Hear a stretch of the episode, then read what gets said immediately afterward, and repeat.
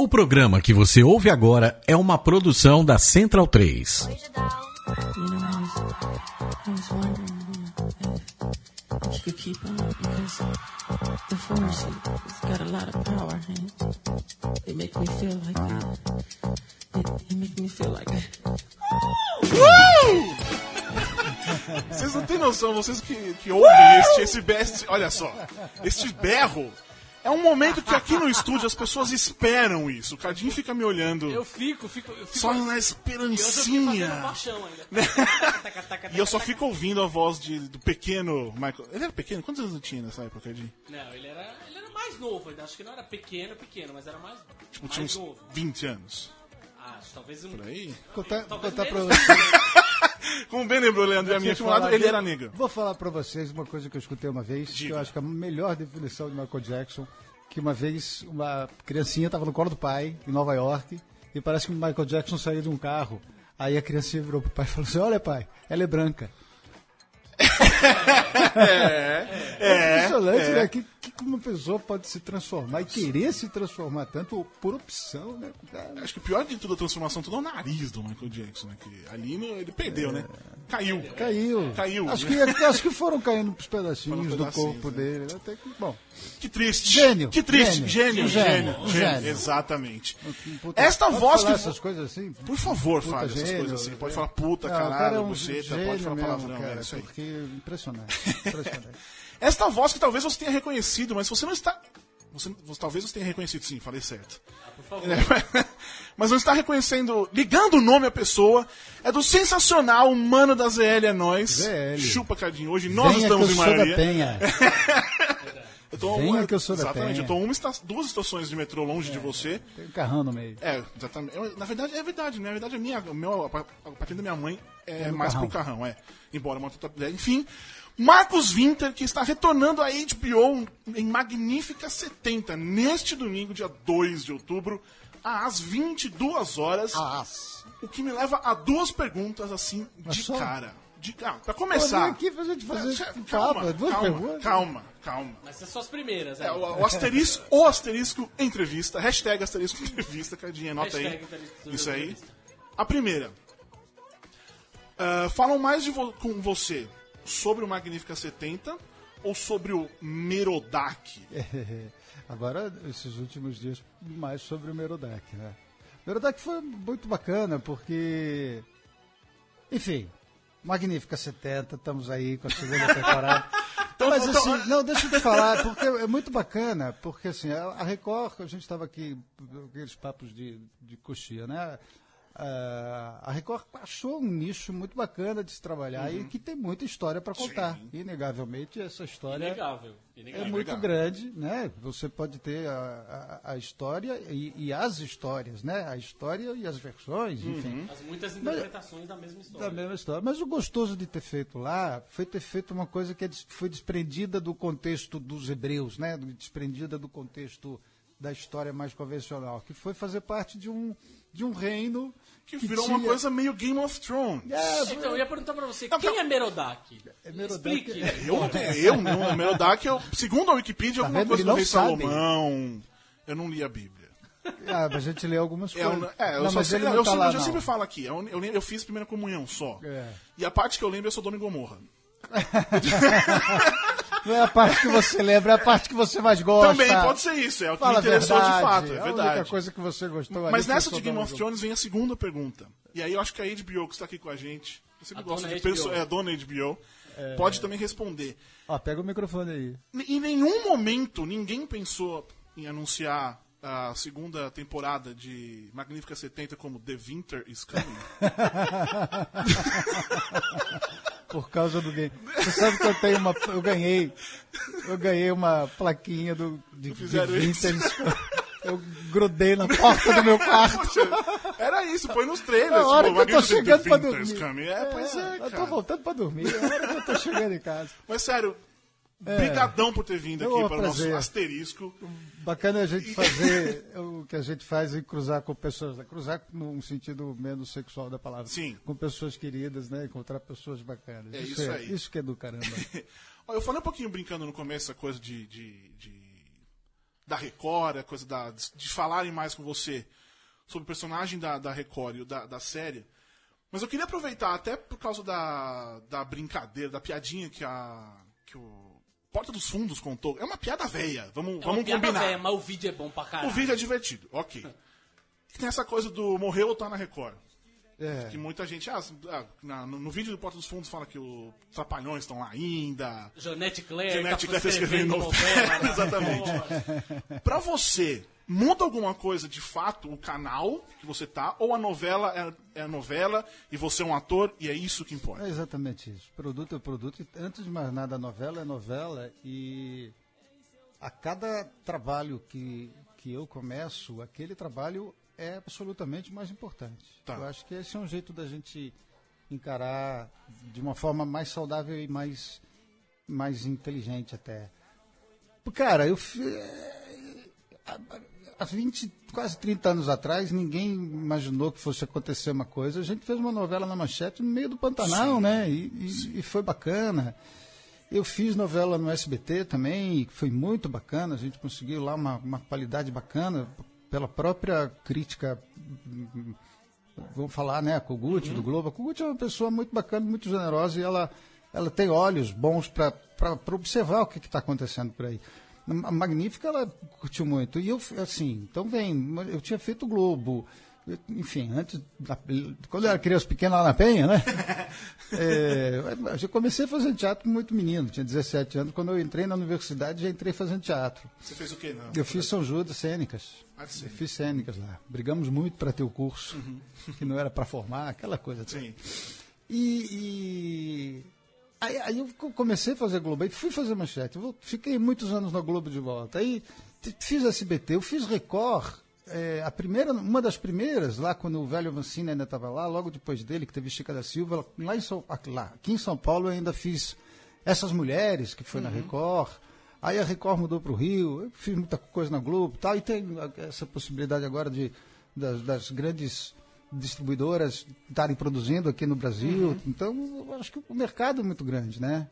Apesar de estar de, de, de tá muito diferente quando você fala do, da, da- carreira do ator, o que, que é a profissão, o que, que o ator virou. A gente vê, por exemplo, que com raríssimas exceções, exceções a gente não tem. um- é muito difícil um ator su- sustentar com a bilheteria do teatro, né? Você pagar um aluguel, pagar a conta de luz, pô, mas às vezes você faz um espetáculo que você não paga gasolina, bicho.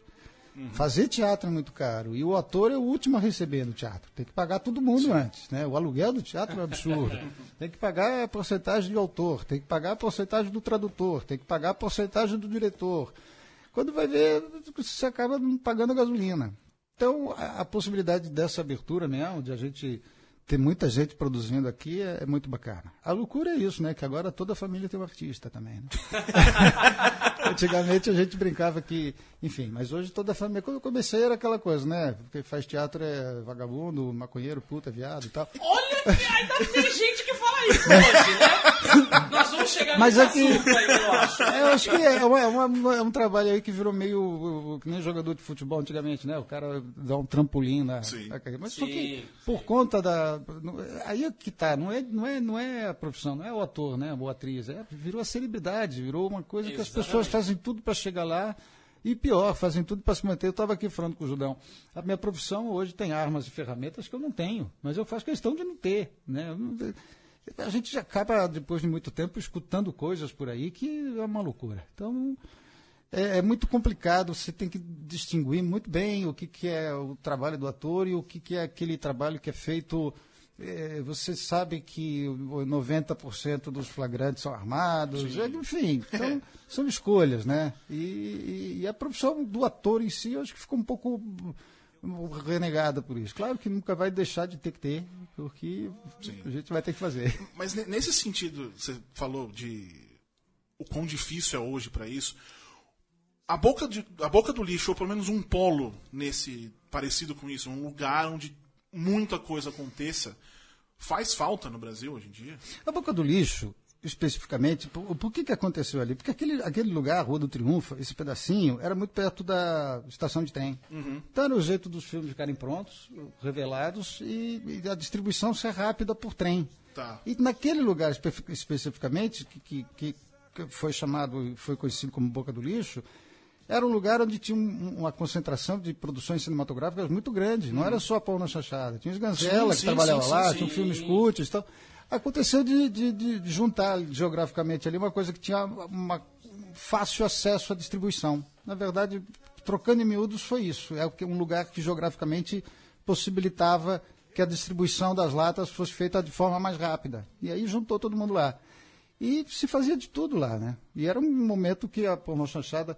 A gente fala da po- pornô chanchada no, no Brasil, mas se você põe a reparo, né? eh, você vê do que... Se você olhar Magnífica, né, que a gente fala da pornô chanchada, eu acho que tem muito menos pornô chanchada ou apelo sexual, ou seja lá que nome você quer dar isso, do que um filme do James Bond.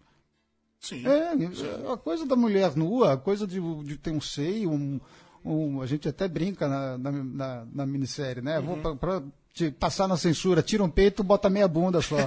Eu- Tudo, a gente vê o, o cinema o o francês teve a sua época de muito apelo sen- sensual, a gente vê o, o teve no México teve as porno, Teve umas- comédias, uma é. coisa então é uma coisa universal né uma coisa que ali até hoje se tem é muito difícil você assistir um, filme hoje É isso, pô, era isso- e que não exatamente tem uma, isso que eu ia falar. uma boca bonita uma mulher que chama atenção alguém que quer ver um peito uma, uma bunda numa calça jeans sempre vai ter tem, Então, não tem jeito na- nas coisas, no cinema brasileiro especifica- especificamente, quando você ouve, são duas coisas que você tem o tempo todo. A primeira é porra, usada, a palavra porra, é usada à torta direita, não- ninguém usa tanto. Mentira, tem alguém que usa. Porra. Está na minissérie, inclusive. Paulo César Pereira. Mas aí que tá, ele é um bom porra, ele exemplo. é vírgula. Ah, é porra.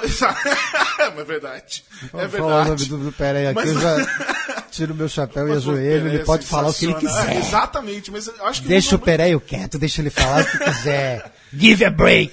Não, ele fala o que ele quiser, eu fico quietinho.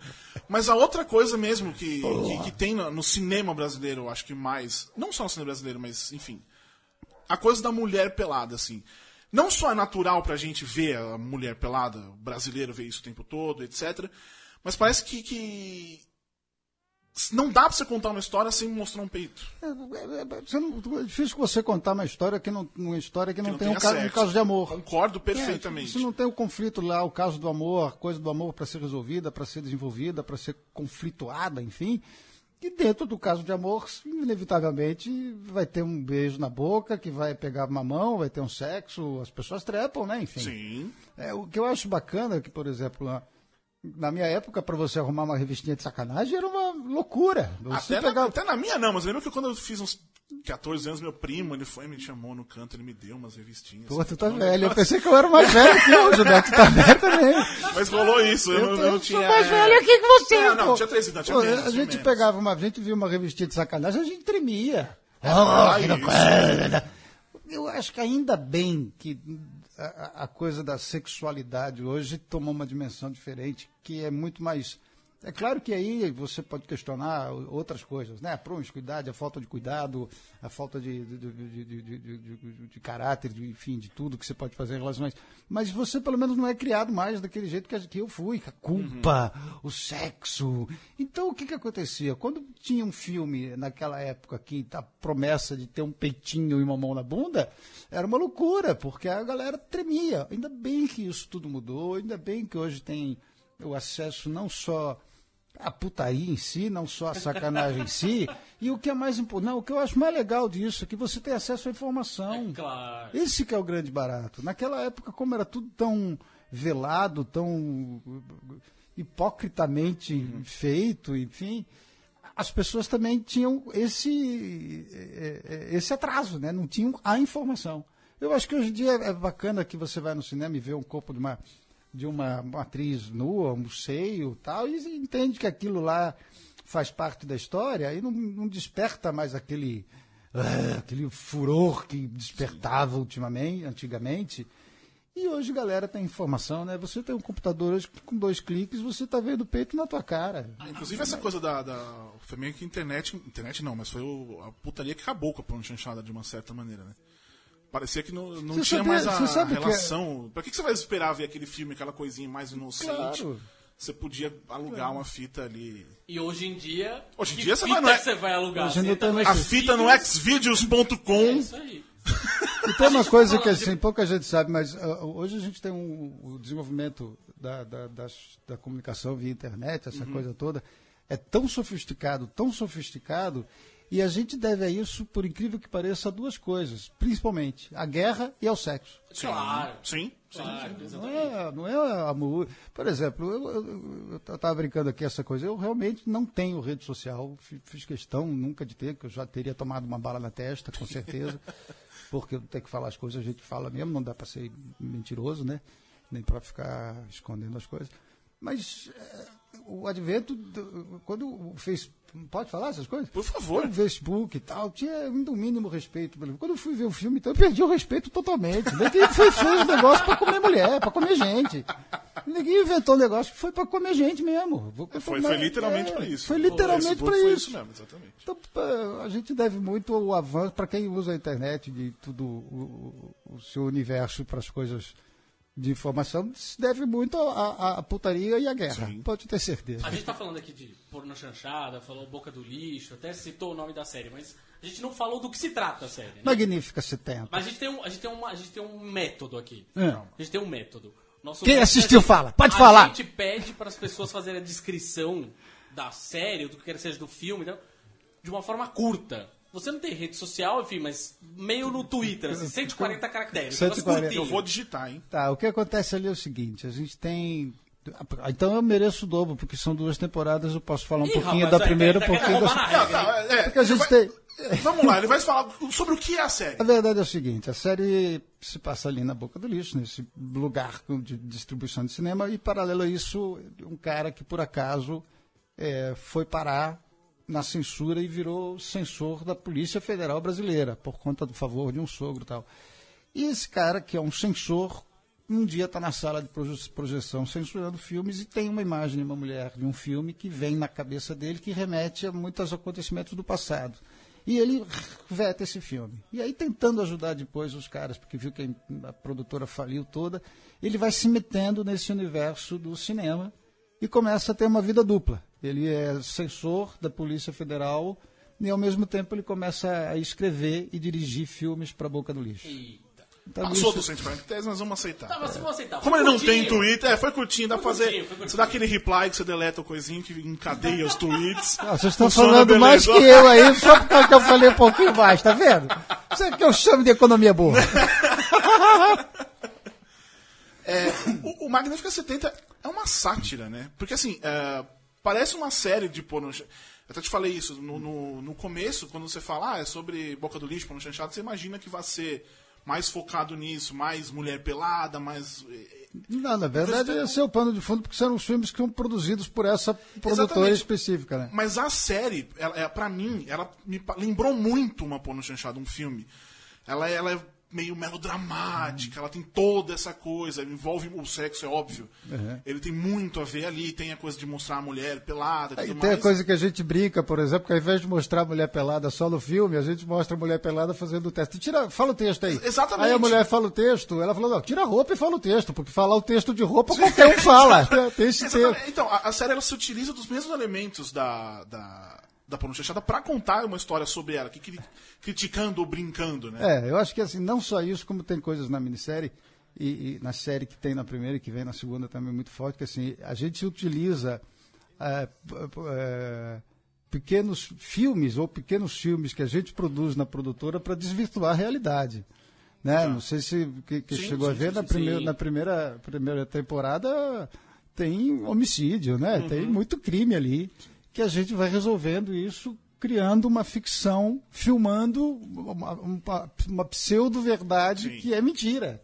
Então a gente vai eh, brincando com a própria realidade dentro da série. Na segunda temporada isso vem também muito forte. Eu, eu não sei o quanto que eu vou poder falar aqui sobre a segunda temporada. A HBO ali já está arrancando meu cabelo. Já tá arrancando. É engraçado você falar do Merodach, porque assim, até 10 dias atrás eu tava com o cabelo até a cintura e eu tava com a barba maior que a tua, bicho.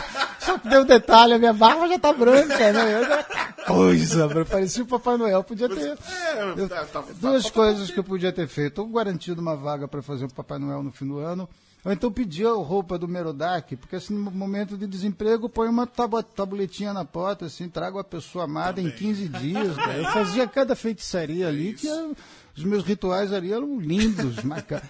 E enfim, e aí a gente lança muito mão dessa, dessa história de criar filmes pseudo-documentais e que na verdade são ficcionar, ficção e para tentar ir burlando e criando uma outra realidade. Isso acontece muito na segunda temporada e é uma segunda temporada muito mais pesada, muito mais densa. Eu venho aí 10 episódios preparando a minha morte, pode ter certeza. Que beleza. É uma delícia. Foi tão tranquilo gravar. Porno Foi chanchada, porno chanchada formou caráter, né? É, Foi um negócio que formou caráter. É, tem algum filme desses que te marcou, assim? Eu sei dizer um que me marcou. Cara, a que eu gente lembro viu até tanta hoje, que coisa. é histórias que nossas babás não contavam. Histórias que é- as nossas babás não É contaram. o clássico. É. Costinha no Costinha. filme tá divertidíssimo. Eu lembro do, do Fruto do Amor, como é que é? O Costinha era divertido de costas, né? De verdade. Sem usar um trocadilho ridículo, mas ele cara era o máximo. Não, teve, teve muita. Não vou te falar um nome, não. Teve alguma coisa do Snazella, tem umas coisas que hoje mal. Mas eu, particularmente, na, eh, na hora ali de fazer.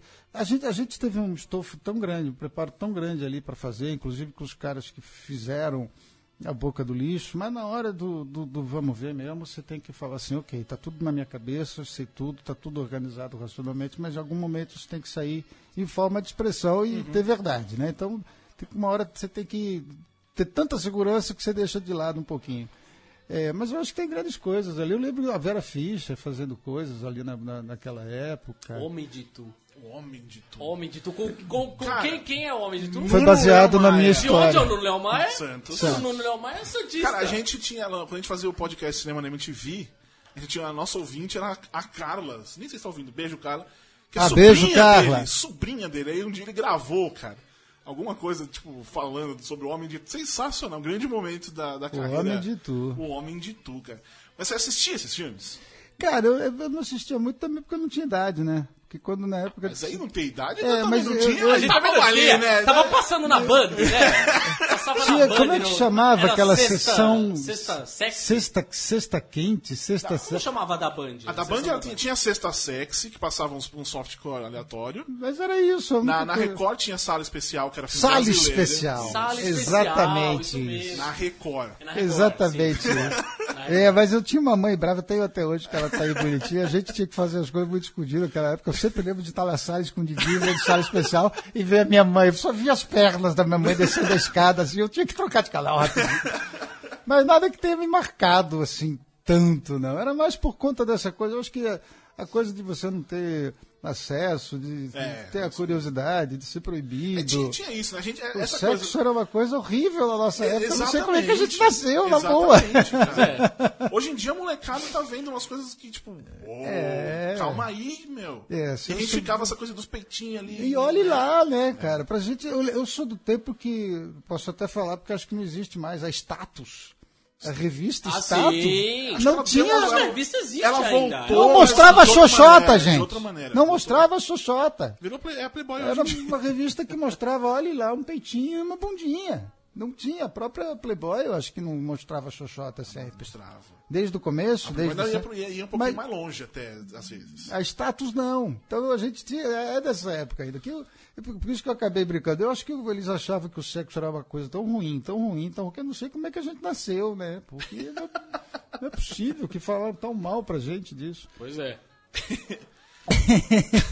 o, o, Olha lá, o, o que a gente tá... Cadinho fez um estudo Ah, aqui, não, ó. Não vou falar. pensando, temos, não, Pena nosso- que não dá pra vocês verem, mas Temos tem o um- nosso roteiro aqui. Vamos lá. É, se fosse segunda-feira, dava pra ver, que a gente tava... É verdade. Ah, que pena. É, o, que que a gente- o que a gente tá... A situação que a gente tá passando no Brasil hoje... Eita. Pô, pois é, eita. Tá vendo eita por que que é eu uma teria- ótima Ah, definição. é uma boa. Ótima É, definição. por isso que eu teria tomado uma bala na testa já. Nos Estados Unidos tem aquele termo que é o cautionary tale. Cautionary tale. Que é Cautionary uma tale. coisa, tipo assim, vamos aprender com os nossos erros pra gente não repetir eles depois, sabe? É, mas a gente está repetindo muito. É isso que eu ia te perguntar. Você acha que o Magnífica 70, de uma forma ou de outra, é uma história do tipo, meu, se liga no que tava acontecendo É, aqui, eu- cara. Eu acho que a primeira coisa, isso. Assim, isso foi uma. uma- Ó, e tocando aí, ó, Elise. é, tocando Elis. Pois é. Só faltava tocar o- a música da abertura aí do Já tocou, lá no começo. Eu- eu Jurei mentiras e sigo sozinho, né? E é isso, eu jurei mentiras e sigo sozinho. Sabe uma coisa que eu tenho pensado, falado num ciclo muito pequeno? É que assim, é, todos os momentos piores do Brasil, todos os momentos que o Brasil foram a grande, foi a grande maioria, né? A gente sempre pensava num nome. Sempre tinha um nome, né? O Tancredo, o próprio Dr. Ulisses, né? se você quiser ir lá mais para trás ainda, que não é na nossa época, mas a gente estudou um pouquinho, os Carlos Prestes, o próprio Getúlio em algum momento, o Lula, né? O Lula foi uma esperança para esse país como nunca. O que me incomoda hoje é assim, não tem um nome. Se você para para pensar, você fala assim, caramba, hoje a gente não tem por quem ou por quê ou alguma pessoa que tenha a possibilidade de representar a gente de um- uma maneira tão legal que possa realmente mudar algumas estruturas básicas nesse país.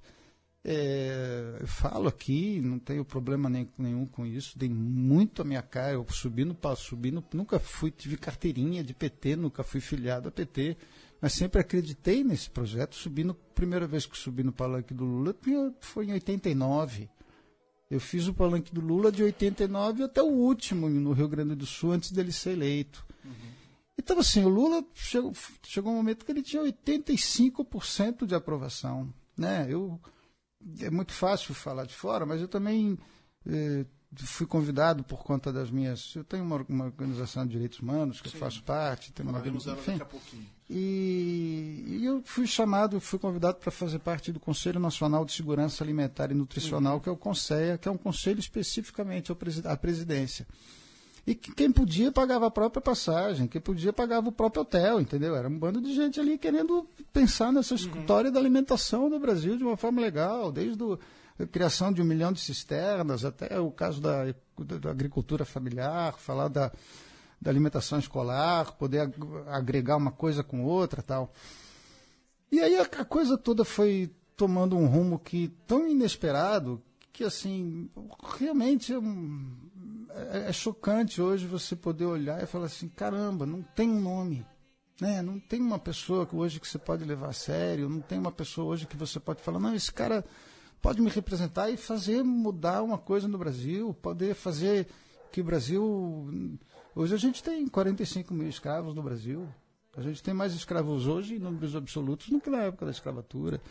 A gente tem meninas se, se prostituindo no Nordeste com, com 12 anos de idade, 10 anos de idade, desculpa lá, mas pagando boquete por 50 centavos. Então, aí que tá. A gente pensou realmente que essas coisas fossem mudar. E hoje não tem uma pessoa que você fala assim, não, tal pessoa vai pensar nisso. Tal pessoa, e, e não vou falar aqui de uma forma retórica, não, porque isso aconteceu compulsoriamente no Japão, aconteceu na América, aconteceu na Europa. É, inf- infelizmente, não se fala a sério do jeito que tem que se falar em reforma agrária. É um país que merece ser falado de reforma agrária Precisa, né? né? Se não é do, na forma que está aí, tem que pelo menos meia dúzia de cabeças pensantes sentarem e e falarem sobre isso. A gente não vê o movimento, a gente vai falar de reforma agrária numa universidade, a gente deve tomar tomatada na cara, né? que as pessoas não têm noção do- da necessidade e do quanto que precisa mesmo fazer isso. Uma reforma judiciária, gente, quanto que a gente não está precisando de uma reforma política e a gente vê que assim é a, grande esperança que a gente tinha que as, as coisas estruturais fossem acontecer, puf, não deu, e aí a gente vê tudo que aconteceu e, e- e o que vai se provar ou o que não vai se provar. Até o momento que um- uma turma dessa tem que suar a camisa e entrar em 904 instâncias para provar alguma coisa, já significa que é meio estranho, né? Eu acho muito louco isso, na boa, enfim, questão pessoal e de consciência de cada um, mas eu acho um momento muito complicado hoje, porque assim, eh, não dá para defender o impeachment. Mas também não dá para defender o, o, o, status quo que uhum. tomou conta desse país. Não dá para você defender que uma empresa. Isso porque entraram na Petrobras. Eu acho que tem muitos outros lugares que, se entrar, a coisa. Quanto mais mexer, mais vai feder.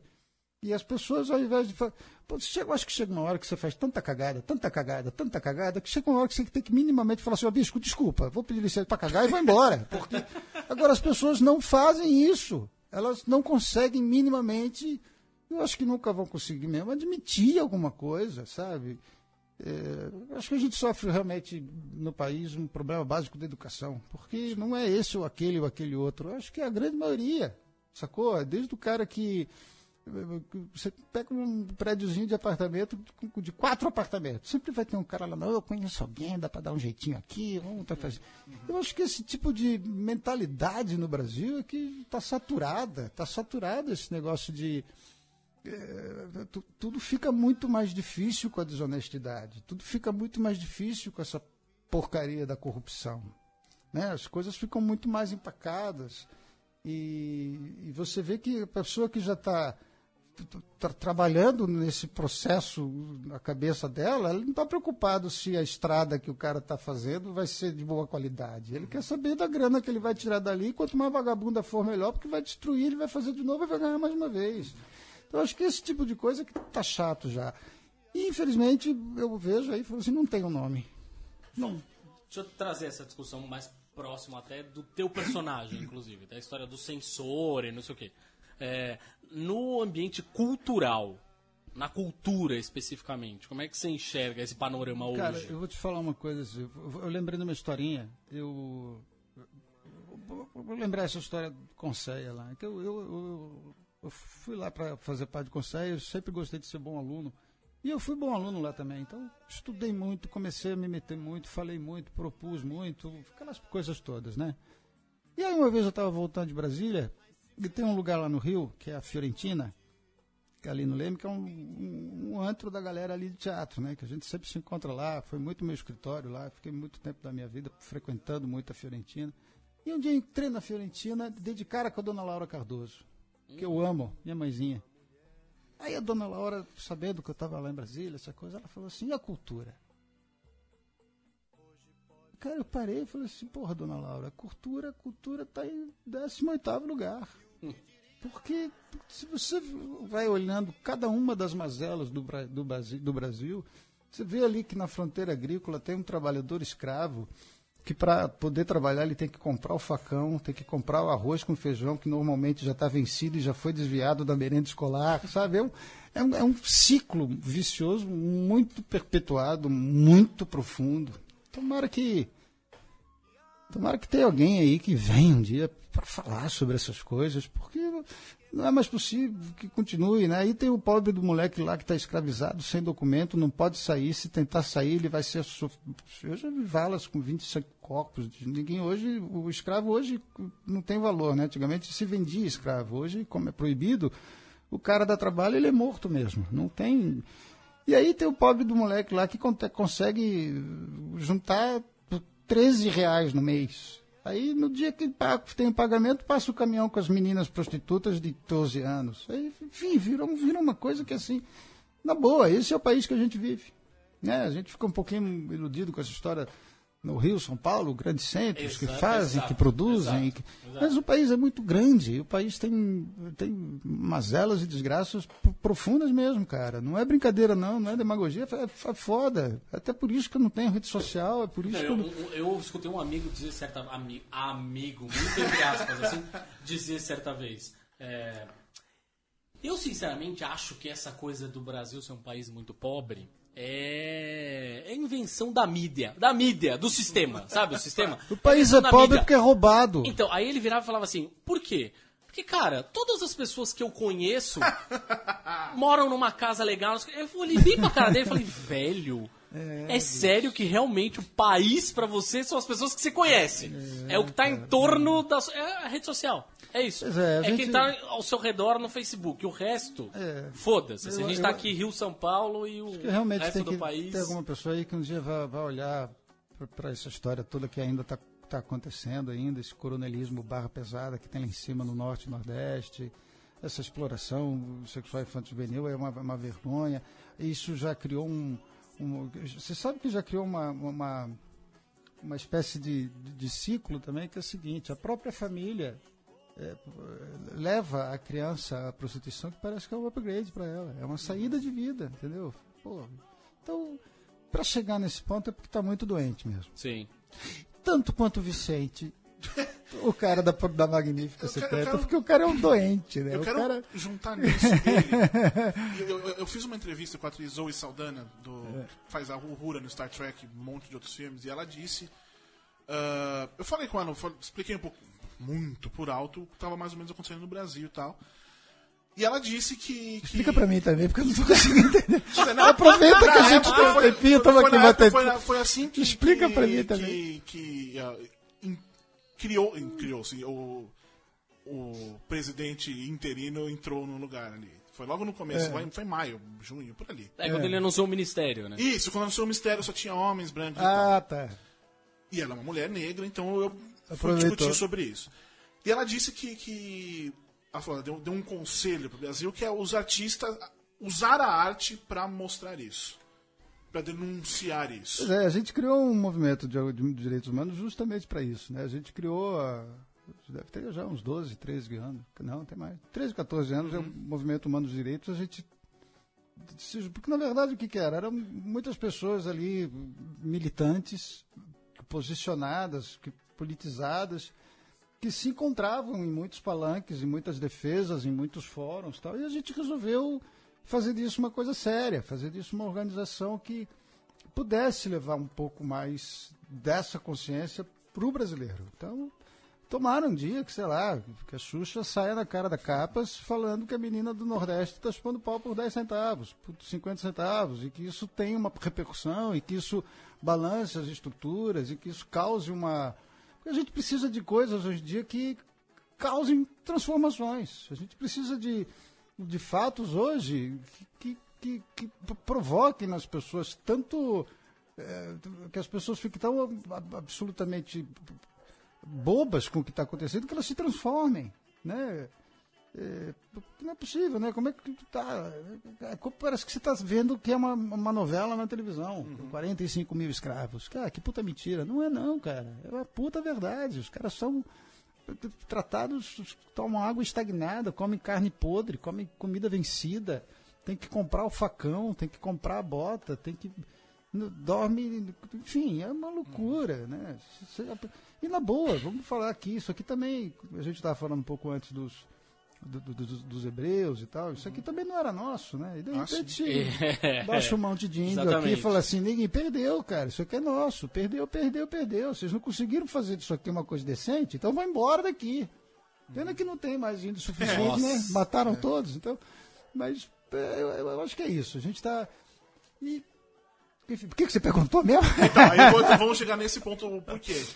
Ah, na série tem essa coisa da, da censura, tem, tem algumas frases lá que falam. Bom, faz não, tem essa coisa do. Se você é contra o regime, você é comunista, dane-se o que você pensa na sua cabeça. Ah, você é. tem essa coisa que hoje em dia você ouve aqui, que é inacreditável em 2016 isso ser ouvido. Mas um, um grande momento, assim, pra mim, é quando a, a sua chefe, que eu esqueci o nome. Doutora na- na- Sueli. Isso. Ela disse que está Juliana Godini, beijo enorme, puta triste. ela diz pra você, assim, é, para você, pro, pro Vicente, que tá sendo muito bonzinho com o cinema brasileiro. Que tem mais que naquela época, quando ele tá com mostrar o trabalho. e- Exatamente. E, para que, que existe aquele departamento, né? Você acha que pô, existe alguma chance disso voltar? É, inclusive, falou, o Cadinho estava tocando nesse assunto, né? Que a gente comecei a falar, mas eu, eu enrolo muito aqui. Fica à vontade. Tá, já tô de sunga. É, uma vez eu escutei logo no começo desse processo todo que, que alguém pensou em, em militarismo. Eu acho que se alguém pensou nisso, cara, na boa, o mínimo que eu posso pensar é que é uma pessoa muito mal informada, né? Que as pessoas não têm noção do que era aquela época. Eu era moleque naquela época, não, ainda bem, porque se eu fosse um pouco mais velho também, acho que eu já tinha dançado. Mas assim, era tudo proibido. Você não podia ficar na rua, você não podia conversar com os amigos, você não podia ir num lugar, não podia ir no outro, você não podia frequentar alguma coisa que não fosse a escola pública, você não podia. Porra, eu comecei a trabalhar com 10 anos de idade, bicho. Com 10 anos de idade eu estava dentro de uma fábrica. Entendeu? Naquela época eram poucas coisas que a, a informação. Só de você imaginar que a informação não, não pode não chegar a você, isso é uma loucura. Eu acho que qualquer regime ditatorial, não militar em qualquer ditatorial em qualquer sentido, né? É, não é bem-vindo. Eu acho que as pessoas que pensam assim deviam se informar um pouquinho mais, porque é, não é para a alegria e a felicidade pessoal dela que tanta e tanta e tanta gente vai se fuder, né? Porque é. é. um a ditadura, seja ela qual for, ela é muito doída para quem é não pensa como uhum. o Judão falou, quem não pensa como como o governo, como a cabeça que está ali governando o país quer. Essas pessoas realmente sofrem muito, são vidas que que, que, que muita gente morre, muita gente sofre. Então, para essas pessoas, eu acho que tinha que estudar um pouquinho mais. Né? Infelizmente, não dá para se falar que existe uma saída hoje, tem um nome aqui, um partido ali, alguém ali que pode fazer alguma coisa. Eu sinto muito, né? Mas pensar numa coisa militar eu, é chocante. Eu acho que é a gente está falando disso justamente na peça, na, no, na série. Né? A série se passa nesse momento. As pessoas que viveram aquilo de uma forma ou de outra, é, a não ser aqueles que tiveram benesses, né? Como uhum. até hoje tem, é impressionante, porque todos os que tem, tiveram benesses também no próprio governo que fez a cagada queriam que continuasse, sim, né? Para os benesses continuarem. As pessoas deixaram de olhar, acho que um pouco para o próprio rabo, né? Uhum o quanto que eu estou contribuindo para essa porcaria acontecer, continuar acontecendo. Mas, tirando as pessoas que receberam benesses, do, de, recebem de qualquer ditadura, o resto da população sofre muito. Então, acho que isso é uma coisa impensável. Realmente não dá para pensar, mesmo. A, a, gente tem entregar uma... para anarquia. não, não, não é nem entregar para anarquia. Você acha que assim, acho que poucas pessoas no mundo têm o direito de ser anárquicas porque elas uhum. próprias vão poder se governar, Sim. né? Pouca gente sabe o que, que é ter o bom senso de se governar. A gente tem uma coisa no, no site, assim, é, já fizemos até um programa sobre isso aqui, aqui no, no, no Asterisco ano passado. Foi ano passado ainda, acho. Foi, foi, foi o, acho que foi o último programa foi o último ano passado. Do ano, exatamente. Que, é, que, que, é assim, é, muito nessa história toda, uh, a gente está falando de cultura e tal, a gente é mais focado na cultura pop, mais cinemão, né, grande Hollywood e tal. Mas a gente sempre está focando, tentando mostrar o quão política essas coisas são. Não só, um exemplo é, é o mais óbvio, você fala de Star Wars, não é só uma fantasia, o sabre de luz e tal, tal. Hum. Tem uma coisa muito pesada por trás. Se você, você pode trocar os personagens por pessoas reais claro, e você vai. Claro. Você vai, vai enxergar. Para pra pensar, Judão, você tem duas histórias no mundo. Ou é sobre amor, ou é sobre poder. O resto Sim. é versão. Né? Tudo que envolve amor e tudo que envolve poder. O resto são dois polos. O resto é versão. e ainda é... algumas de amor tem a ver com poder. É, eu, Exatamente. Não. E algumas de poder tem a ver com amor. É, Elas se mesclam né? muito, claro. Daí até a graça da coisa, né? Exato. Tudo uhum. se mescla muito. Mas aí entra. Estou tirando algumas outras vertentes que são mais modernas, essa coisa toda do do, do, da realidade fantástica, Sim. do esoterismo, dessa uhum. loucura toda aí. Mas são duas histórias que tem no mundo. O tempo todo. Ou é sobre amor, ou é sobre poder. Não, que que eu, como é que o cara vai contar essa história de amor? Como é e no fim das vai... contas, Star Wars é isso. É uma história de amor e de é, poder. É, porque na verdade é sobre isso que se fala. E o Magnífica, o Magnífico vem aí porque Magnífica tem uma, uma coisa muito bacana que eu acho que são essas pessoas, né, que pessoas não, né, a gente tem que falar personagem, né? Esses personagens influenciados por uma época, vivendo uma, uma situação absolutamente é, é, pontual, uma, uma, situação que está ali na, na, na beira de, da transformação e como eles se transformam para observar essa transformação depois, porque os personagens começam a primeira temporada de um jeito, terminam de outro, e quando começa a segunda temporada, você fica completamente chapado de como que você vê aqueles mesmos quatro magníficos, uhum.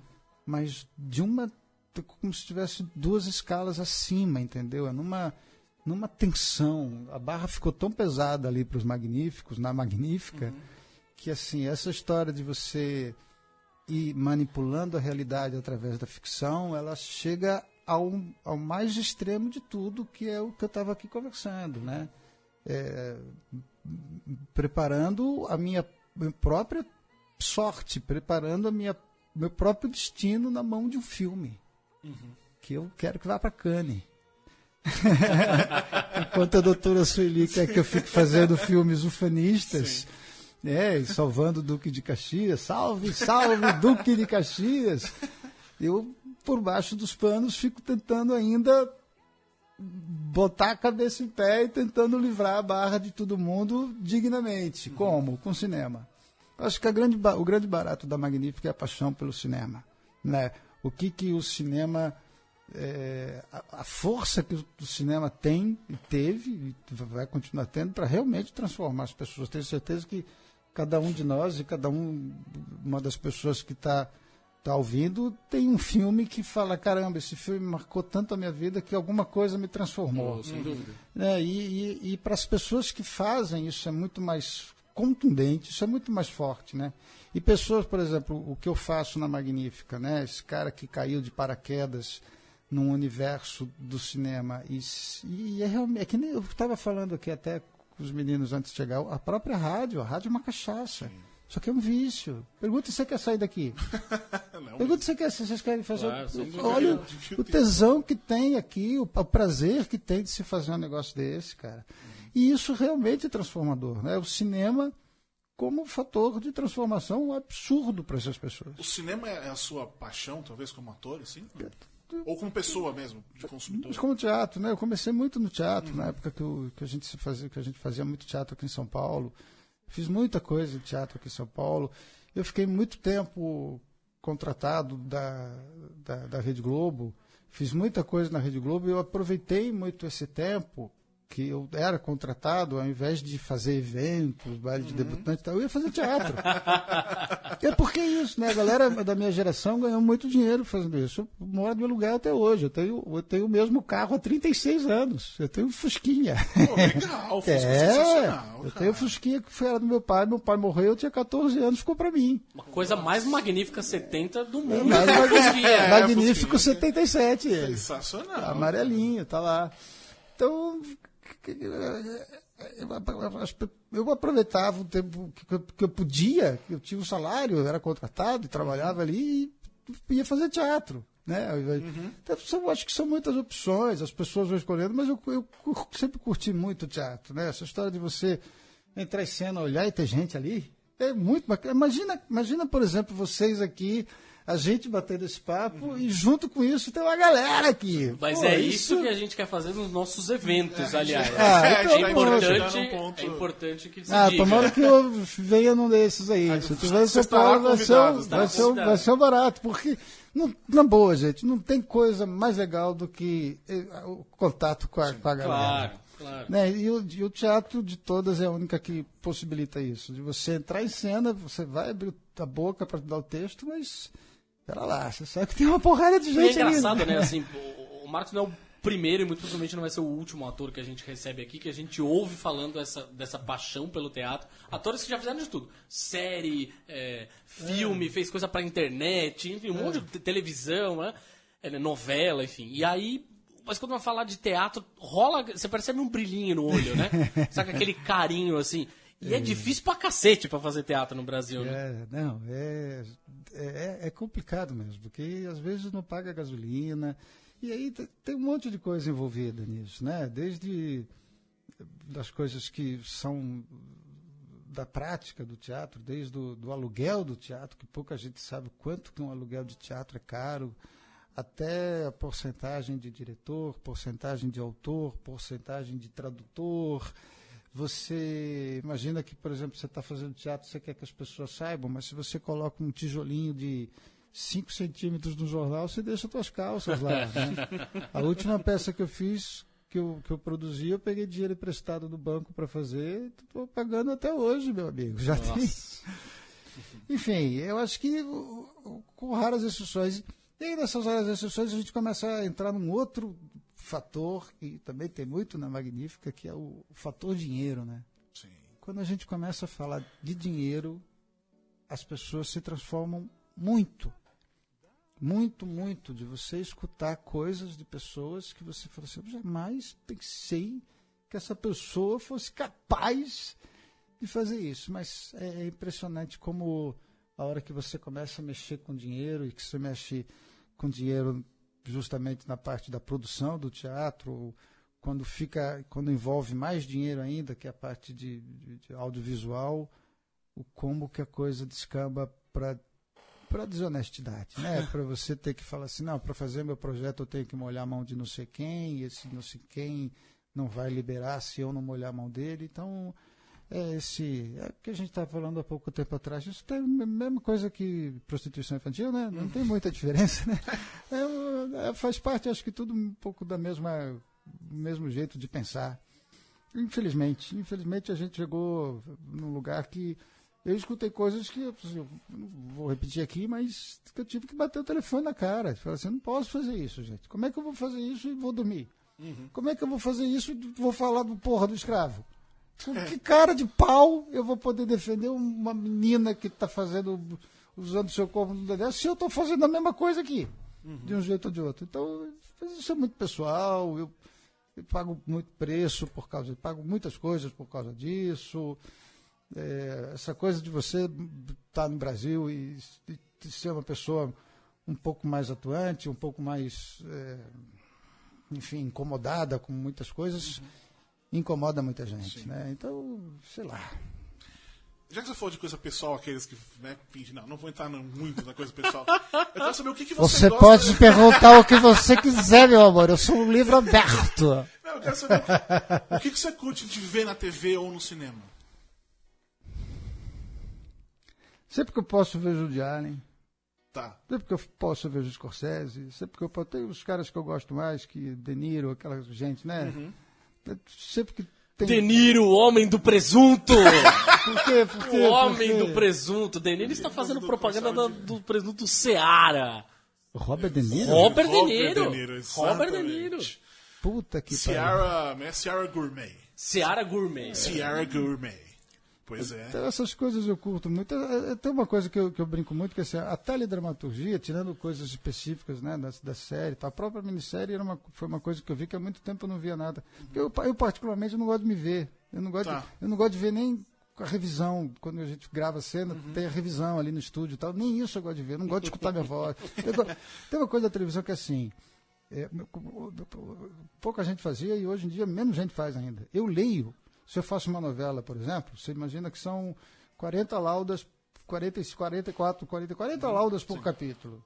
É, são vezes 6, são 250 páginas, laudas por semana.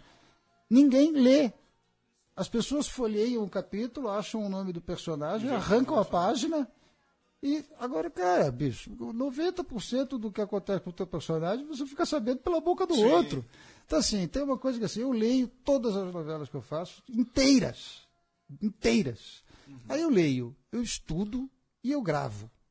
Eu não consigo mais assistir. Chega uma hora que assim, eu até brinco, uma analogia que eu faço muito, que eu, às vezes pega táxi, o cara do, do táxi fala, nossa, meu, é a mesma coisa que o cara que dirige carro o dia inteiro, chegar em casa e vai brincar de dirigir. Sim. Chega uma hora que você fala assim, não, eu prefiro ver a quinta divisão do futebol turco, prefiro uhum. ver.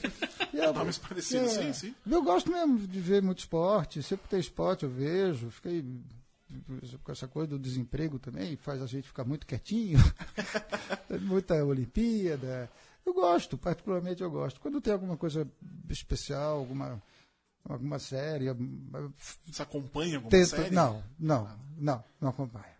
Até por, por ficar bravo comigo Sim. se eu não conseguir seguir de verdade, entendeu? Então eu prefiro aquele, aquela coisa de pegar e assistir cinco, seis uma episódios só, de uma tá. vez só. É, teve agora no. Recentemente teve o Emmy Awards. É, e agora. pelo menos lá fora, começou, não começou, mas uma discussão, uma discussão, óbvio, né? Foi em rede social, aquela coisa mais assim. Aquilo tudo que eu não sei. Exatamente. Mas deu uma esquentada numa discussão é. que eu queria saber a sua opinião sobre isso. Se você acha que existe. Acho que, não como ator aqui, eu quero mais, sei lá, como alguém que, que sabe o que está acontecendo quando assiste. Se, se série de TV hoje em dia é de fato melhor do que cinema ou não tem nada a ver, é uma discussão Acho que não nada absolutamente a ver. nada. Acho que é uma discussão boba, não precisa, acho que tem espaço para tudo. A gente brinca muito com Magnífica isso, né? A Magnífica é um pouco. A gente conseguiu ali ter uma mescla do que é a dramaturgia para televisão e um cuidado para o cinema, né? A gente tem, para fazer a Magnífica, a gente tem uma equipe absolutamente de primeira linha do cinema, né? A galera. Então aí a gente tem esse lado.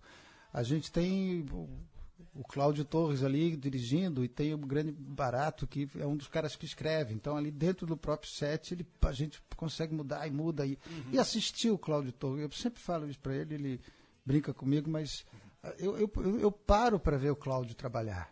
É um diretor que é um artista trabalhando, né? Eu acho que assim e no começo que a gente começou a trabalhar muito, eu ficava muito agoniado, porque ele lembra muito o pai dele, né? O Fernando Sim. Torres. né?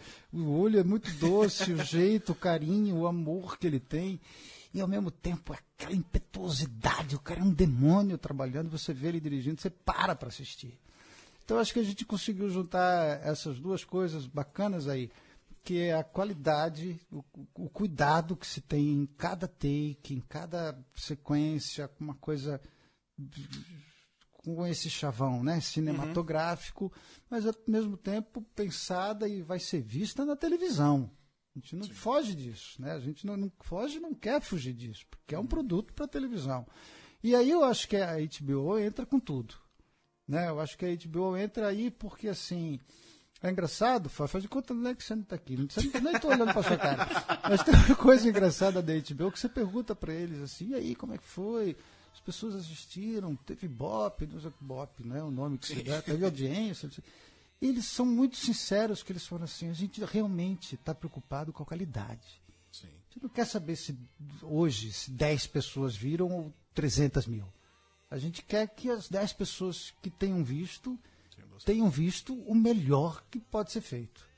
Eu acho que é o mérito da HBO isso, né? Acho que se eu pudesse eu faria a mesma coisa. Né? Se eu tivesse esse cacife, né, A tivesse gente tenta, a gente é verdade, a é verdade. É vai- isso que a gente tenta Vamos, fazer. eu acho que é isso mesmo, né? Da mesma Sim, forma como. dúvida. E a HBO tem esse, esse, essa mentalidade. Eles realmente querem colocar em primeiro plano o, o trabalho do caralho. Eles querem que sejam bacana. E você já chegou a pensar em dirigir, produzir? Ou Produzir eu negócio é seu? produzo, né? Produzir a gente pro- produz teatro. Eu tenho uma, uma série de programas, eu tenho programa, tenho um reality, eu Uhum. tenho programa, programa de educação, programa de cultura, tenho ficção, tenho tudo que é- Reality. Ah, eu tenho algumas coisas bacanas. Eu tenho uma coisa bacana de educação com reality, cara. Eu tenho. Porque é uma coisa que. Parece interessante, É, juntando as duas. É, porque ah, tem algumas faixas aí de educação que são muito pouco vistas, né? Essa faixa de 12 a 14 anos, né? É, pegar um menino. Um país muito grande, são 26 estados e Distrito Federal tal. Você pegar só a rede de ensino público, em cada estado tem pelo menos uma escola padrão, uma escola que seja exemplar. Sim. O que fez essa escola virar uma escola padrão, exemplar? Né? Eu acho que esse é, é- é uma grande discussão para a aplicabilidade disso no Brasil inteiro. Então você pega só da rede de, de- de- ensino público é, uma experiência exitosa de cada estado. Aí você pega o menino do Maranhão, coloca ele uma semana na casa do menino de Santa Catarina, o menino de Santa Catarina vai para o Maranhão. Porra. É uma, é uma, uma coisa assim, que tem esse grande barato de falar assim, ó, você está aqui porque a tua escola é um grande barato. O que, que fez da tua escola ser um grande barato? Como é que pode isso ser aplicado? Claro que não didaticamente. Sim, desse- sim. E, por- e- e sem contar que por, por trás disso você tem um monte de outras coisas, né? O país é muito grande, então você pode falar de comida, você pode falar de brincadeira, você pode falar de folclore, você pode, o cara que vai sair do Maranhão pode falar assim, cuidado com o cara da quarta série, que o cara é louco para me pegar. o cara que chega e fala, o cara é barato, o cara é meu amigo. Eu acho que é um- tem um monte de coisa para se falar sobre isso. Você está mexendo com uma fatia aí de, de, de, de educandos que pouca gente mexe. E, e muita coisa para se falar, né? Pô, você tem uma escola que está bombando em, em Santa Catarina, por que, que não pode fazer isso a mesma coisa na Bahia? Né? Com as suas, claro, com cada um com a sua idiosincrasia, com as suas características e tal. Mas por que, que você não pode aplicar um, um golaço em cada estado? Claro. Em cada colégio, em cada esquina, em cada casa. Você pode marcar gol a hora que você quiser, né? Isso aí. É barato esse. Cadinho, o senhor tem mais alguma questão? Se você quiser alguma consulta com o Merodach, aproveite. Porque daqui, ô, porque daqui pra frente, meu amigo, o Vicente tá aqui a mais no poder. Queria falar, então, assim, uma coisa bacana. A- A Magnífica é um trabalho que a gente faz com puta carinho, assim mesmo. Com muito, muito bastidor da Magnífica, realmente é magnífico. E é uma história deliciosa de se contar e de se assistir. Vamos, estou convidando realmente as pessoas para assistirem. Agora, dia 2 de outubro, começa aí na HBO. Domingo Domingão, às ah, 10 da Domingão, noite. 10 da noite, programaço, cara.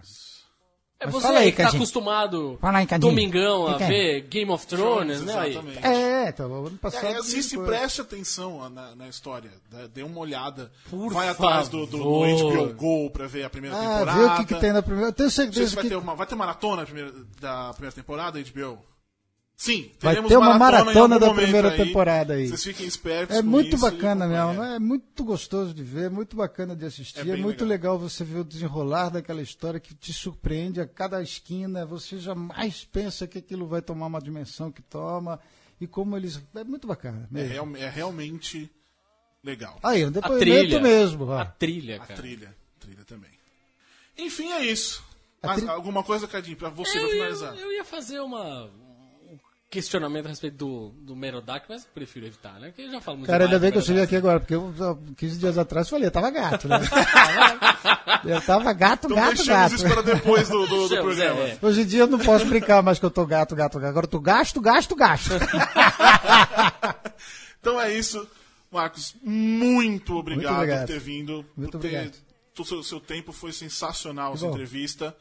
É, você que está ouvindo a gente, voltamos na segunda-feira que vem, ao vivo, a partir das 7 horas da noite, com Leandra Leal. Não esqueça também de Ela. seguir a gente com, na arroba judão.com.br, judão.com.br, tudo. Inclusive, segunda-feira é aí. vocês vão ver o programa ao vivo depois de terem assistido Magnífica 70 no domingo. Olha lá. Isso. Ah, Façam garoto. isso. É isso aí. Beijo, Leandra. Aquele abraço, Leandra. gente. Tchau. Beijo, obrigado, Judão. Obrigado, Cadinho. Beijo. Valeu.